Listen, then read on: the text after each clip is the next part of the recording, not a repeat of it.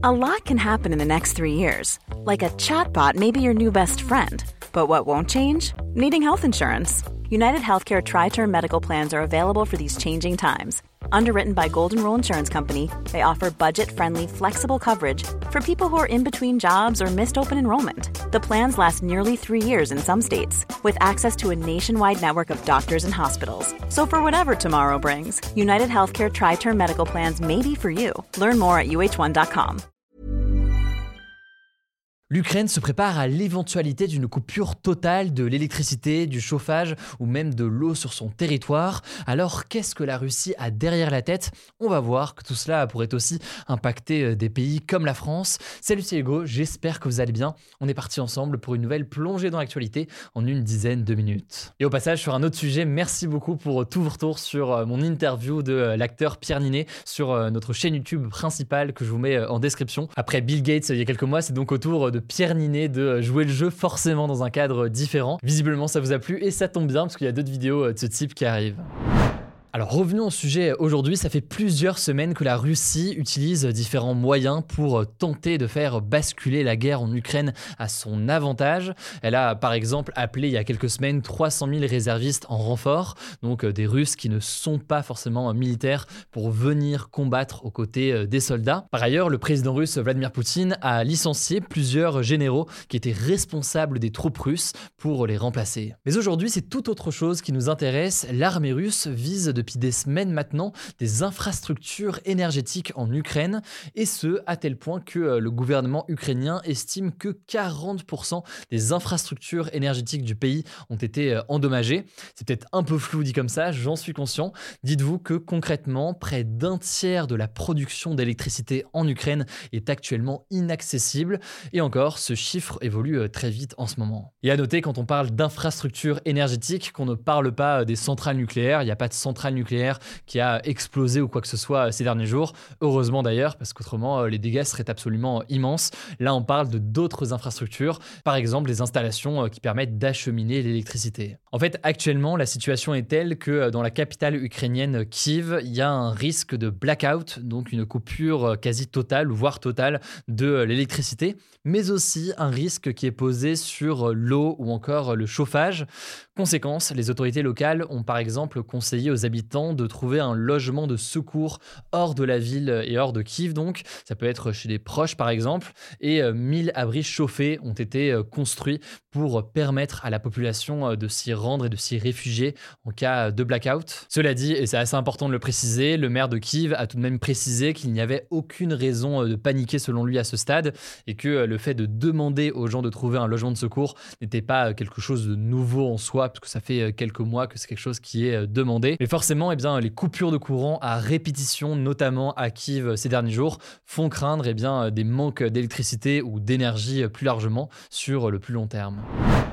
Alors Kiev est très loin d'être la seule ville qui est impactée euh, par des coupures importantes. On peut euh, citer notamment la ville de Kherson, une ville située dans le sud de l'Ukraine qui est actuellement euh, occupée par l'armée russe. Ces derniers jours, des frappes ont frappé des installations autour de la ville et l'Ukraine et la Russie se sont accusées mutuellement. Par ailleurs, le barrage de Kakovka, qui est dans la même région, a également été endommagé avec des accusations mutuelles entre Russes et Ukrainiens. On aura là-dessus l'occasion d'en reparler parce que c'est un barrage potentiellement stratégique. Bref, ça c'est donc pour les conséquences directes de ce qu'on observe actuellement en Ukraine. Mais ce que beaucoup ne savent pas forcément, c'est que cette stratégie de la Russie peut aussi avoir des conséquences à l'échelle de toute l'Europe. En effet, quelques jours après l'invasion russe, début mars, eh bien, le réseau électrique ukrainien, qui était jusqu'ici connecté au réseau russe pour dire les choses très simplement, a été connecté au réseau européen afin d'éviter les pannes et de garantir en fait une forme de stabilité au système énergétique en Ukraine. Concrètement, ça veut dire que l'Ukraine l'Ukraine et les pays de l'Union européenne sont interconnectés par des liaisons à très haute tension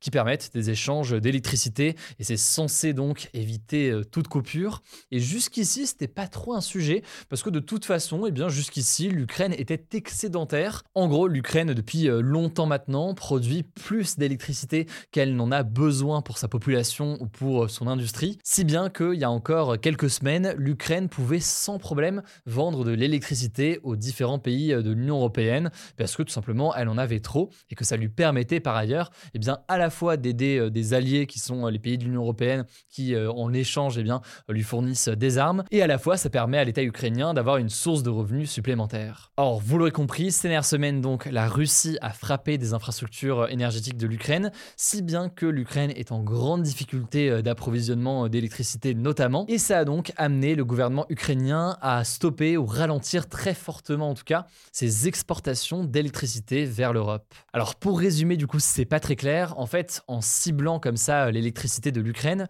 la Russie veut certes miner le moral des Ukrainiens et perturber l'Ukraine à tout point de vue, mais la Russie veut aussi perturber les alliés de l'Ukraine, à savoir eh bien, les pays de l'Union européenne, en les empêchant donc de profiter de l'électricité euh, qui venait d'Ukraine et qui risque donc dans la situation actuelle de manquer. Alors a priori pour l'instant il n'y a pas du tout de risque de blackout euh, en Europe, mais euh, du côté de l'Ukraine, vous l'aurez compris, la situation est quand même bien différente. Il y a des coupures régulières déjà partout dans le pays. Et si vous voulez creuser le sujet, je vous mets des liens comme d'habitude en description. En tout cas, n'hésitez pas à me dire dans les commentaires ce que vous avez pensé de ce sujet, si vous avez trouvé ça intéressant. Et je laisse tout de suite la parole à Paul pour les actualités en bref.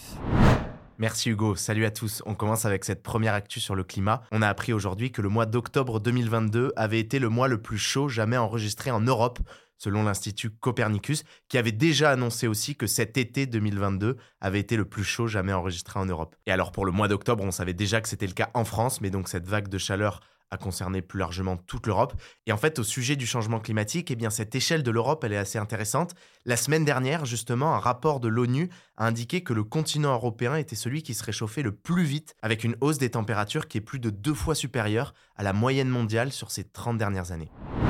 On continue avec une deuxième actu qui concerne toujours le changement climatique. Hier, plusieurs chefs d'État, dont Emmanuel Macron, ont pris la parole lors de l'ouverture de la COP27 en Égypte, un sommet international pour le climat. Et il y a un point central qui a été soulevé lors de leur discours et qui va être un enjeu de cette COP qu'on voulait évoquer aujourd'hui, c'est la question de la solidarité financière des pays entre guillemets riches envers les pays entre guillemets pauvres. Parce qu'en effet, les pays les plus riches sont historiquement ceux qui ont le plus pollué. Le truc, c'est qu'aujourd'hui, les pays en développement eh bien, subissent aussi durement les conséquences du changement climatique, voire parfois même plus durement, comme dans le cas du Pakistan. Et en fait, en 2009, eh bien, les pays riches s'étaient engagés à mobiliser 100 milliards de dollars chaque année pour aider les pays les plus pauvres à lutter contre le changement climatique, lutter mais aussi s'adapter aux conséquences qu'il va avoir. Sauf qu'aujourd'hui, 13 ans plus tard, eh bien, on n'y est toujours pas à ces 100 milliards de dollars par an, d'autant que selon l'ONG Oxfam, en 2020 on était à un peu plus de 80 milliards de dollars, mais selon l'ONG Oxfam, 70% des financements publics qui sont versés sont en réalité des prêts et pas des aides. Et en fait, plus largement, selon un rapport d'experts qui a été présenté hier à la COP27, eh bien les pays en développement, ils n'auraient pas besoin en réalité de 100 milliards, mais de 2000 milliards de dollars par an pour véritablement lutter contre le changement climatique. Pour vous donner une idée, 2000 milliards par an, c'est l'équivalent du PIB de la France. Bref, vous l'avez compris, cette question de la justice climatique va être donc un gros enjeu de cette COP27. On verra ce qui est décidé. Troisième actu, c'est une nouvelle affaire de violence sexuelle au sein de l'Église catholique. Onze évêques ou anciens évêques ont été mis en cause devant la justice française ou devant la justice de l'Église pour des signalements. C'est ce qui a été annoncé ce lundi par Éric de Moulin-Beaufort, le président de la Conférence des évêques de France. Concrètement, ça signifie que ces évêques sont soupçonnés d'avoir participé à des crimes ou des délits, mais qu'ils ne sont pas encore mis en examen, donc il n'y a pas encore de procès pour l'instant. Parmi eux, il y a notamment le cardinal Ricard, ancien archevêque de Bordeaux, qui a reconnu avoir eu une conduite, je cite, répréhensible, donc qui peut être puni par la loi, sur une mineure de 14 ans, il y a 35 ans, à Marseille. Et cette révélation est marquante, car il avait lui-même critiqué les agissements de certains membres de l'Église en 2016. De son côté, la Conférence des évêques de France a indiqué qu'elle travaille sur des propositions pour améliorer la communication et la transparence sur les mesures qui sont prises à l'encontre des évêques mis en cause. Quatrième actu, direction les États-Unis. On vous parlait hier de l'ancien président américain Donald Trump. Eh bien, il a promis cette nuit de faire une très grande annonce dans une semaine, le mardi 15 novembre. Et selon plusieurs observateurs, eh bien, il devrait annoncer justement sa candidature à l'élection présidentielle de 2024. Et en tout cas, voilà, il faut noter que le timing de ce nouveau teasing de Donald Trump n'est pas du tout anodin. Vous l'avez noté, il intervient le jour des élections de mi-mandat qui se tiennent ce mardi. Dans ces élections, les Américains votent notamment pour renouveler totalement la Chambre des représentants qui est l'équivalent de l'Assemblée nationale, et aussi un tiers du Sénat. Cinquième actu, ça se passe en Inde cette fois-ci, et c'est un chiffre qu'a révélé l'ONU ce lundi. Ce chiffre, il indique que 415 millions d'Indiens sont sortis de la pauvreté depuis 2005. Dans ce pays qui compte 1,4 milliard d'habitants. Alors pour être précis, il faut noter qu'il existe plusieurs manières de définir la pauvreté en fait. Certains utilisent le seul critère du revenu, en estimant par exemple que quelqu'un qui est pauvre est quelqu'un qui gagne moins qu'un certain revenu, mais dans ce cas-là, dans ce cas du chiffre de l'Inde, l'ONU se base sur son propre calcul, l'indice de pauvreté multidimensionnel, qui est un calcul de la pauvreté qui prend en compte beaucoup plus de critères, 10 critères, dont la mortalité infantile, la nutrition, les années de scolarité, etc., dont ce terme de multidimensionnel. Bref, selon l'ONU, il reste en tout cas aujourd'hui en Inde 229 millions de personnes considérées comme pauvres, qui vivent à 90% dans des zones rurales. Sixième actu, et pour changer, c'est une bonne nouvelle qu'on voulait vous partager en sport. La joueuse de tennis française Caroline Garcia a remporté lundi soir le Masters de tennis. C'est l'un des tournois les plus prestigieux de l'année. Il regroupe en fait les huit meilleures joueuses de la saison. Et c'est marquant car c'est la deuxième fois seulement dans l'histoire qu'une Française remporte ce Masters. La première fois, c'était Amélie Mauresmo, il y a 17 ans, en 2005. Et on termine avec une dernière actu insolite, vous l'avez peut-être vu passer. Le nouveau patron de Twitter, Elon Musk, s'est fait ratio par un Français hier et il n'a pas du tout assumé, je vous explique. Alors Elon Musk, qui est habitué des tweets un peu loufoques, a tweeté Comment appelle-t-on quelqu'un qui est maître de la provoque? Et le streamer français Arcounir, qui a 500 000 abonnés sur Twitter, a répondu en anglais Je sais pas, mais on appelle ça un ratio. Et en à peine 38 minutes, eh bien sa réponse a obtenu plus de likes que le tweet initial d'Elon Musk. C'est la définition d'un ratio. Et Elon Musk, 114 millions d'abonnés, ça fait quand même un peu plus, eh bien a fini par supprimer son tweet.